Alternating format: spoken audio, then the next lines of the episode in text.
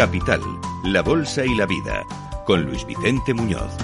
Y ahora unos minutos para la inteligencia económica. Vamos a eh, mostrar cómo está el panorama para el sector de la construcción y en los mercados desarrollados, con el informe que acaba de concluir Crédito y Caución. Aquí está con nosotros en directo Pavel Gómez del Castillo, responsable de comunicación de Crédito y Caución. Hola Pavel, buenos días. Buenos días, Luis Vicente. El año 2023 está empezando pues eh, de distintas maneras según el sector que observemos.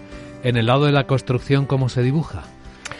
Pues nuestra previsión es que la construcción va a tener serios eh, problemas, especialmente en los mercados desarrollados, con una contracción de su actividad. Hay que entender que es un sector muy pegado al, al ciclo, entonces se ve afectado por un lado pues por esa posible recesión económica en algunos eh, mercados de nuestro entorno, por la escalada de los precios de la energía, por los altos tipos de interés. Entonces, nuestra previsión es que en los mercados desarrollados mm, vamos a ver una contracción de la actividad y que, digamos, a nivel global, la construcción, quien seguirá tirando de la construcción, quien seguirá manteniendo un cierto dinamismo, son los mercados asiáticos, pero no así los mercados desarrollados y entonces, mm, si trabajamos con empresas de estos sectores, debemos de esperar que en 2023 haya un incremento de los impagados en este sector, no solo en España, sino en mercados como Alemania, Bélgica, Francia, Estados Unidos, Italia, Países Bajos, Polonia o, Reino Unido, que son mercados muy importantes para nuestras empresas. Porque además les seguirán subiendo los costes, incluidos los de encontrar talento, ¿no? que también tienen este problema las constructoras. Eh, hay, efectivamente, hay problemas estructurales varios, eh, sobre todo en los mercados avanzados, y uno de ellos es este, la escasez de mano de obra cualificada. Esto, claro, mm, va a generar, desde un punto de vista estructural, puede terminar generando un incremento de los costes salariales mm, en este sector, lo cual no hace más que mm, dificultar su, su actividad. ¿no? Hay, hay otros problemas eh, estructurales también, como puede ser los problemas con los eh, materiales, eh, que creemos que se mantendrán en 2023, esta escasez de materiales, y no podemos descartar un, incremento de los costes del sector también por aquí. ¿no?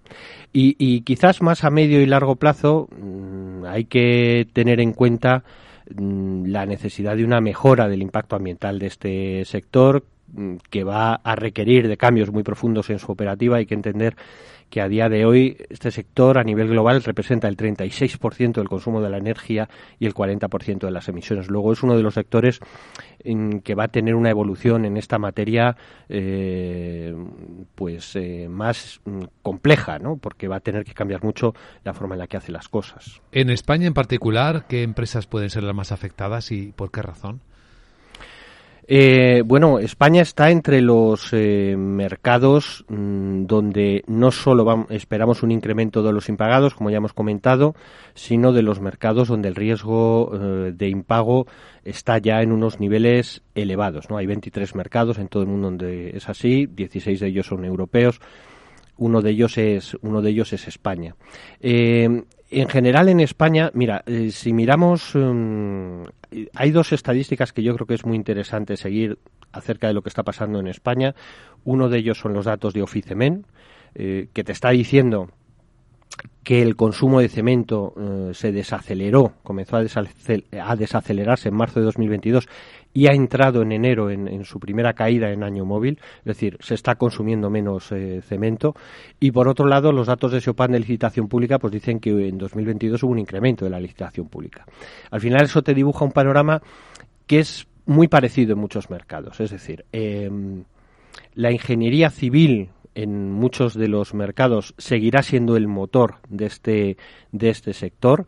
Eh, es el segmento digamos que gracias sobre todo a, esas inversiones públicas en infraestructuras está tirando el sector. Y por otro lado el endurecimiento de la política monetaria que está encareciendo los préstamos o, o la inflación que está disminuyendo el poder adquisitivo de los hogares va a generar una contracción muy relevante en el segmento de la vivienda. Luego al final las empresas que se dedican al tema de la vivienda, no solo en España, sino en otros mercados de nuestro entorno, pues son las que van a tener eh, mayores problemas, sobre todo por una caída de actividad. Pues ahí tenemos eh, una información que hay que seguir con mucha atención y que va muy ligado al propio ciclo económico, pero en este caso la construcción factor esencial de la economía. Para quienes quieran ampliar esta información, está disponible en crédito y caución.es. Pavel Gómez del Castillo, muchas gracias y hasta la próxima ocasión. A vosotros y salud para todos.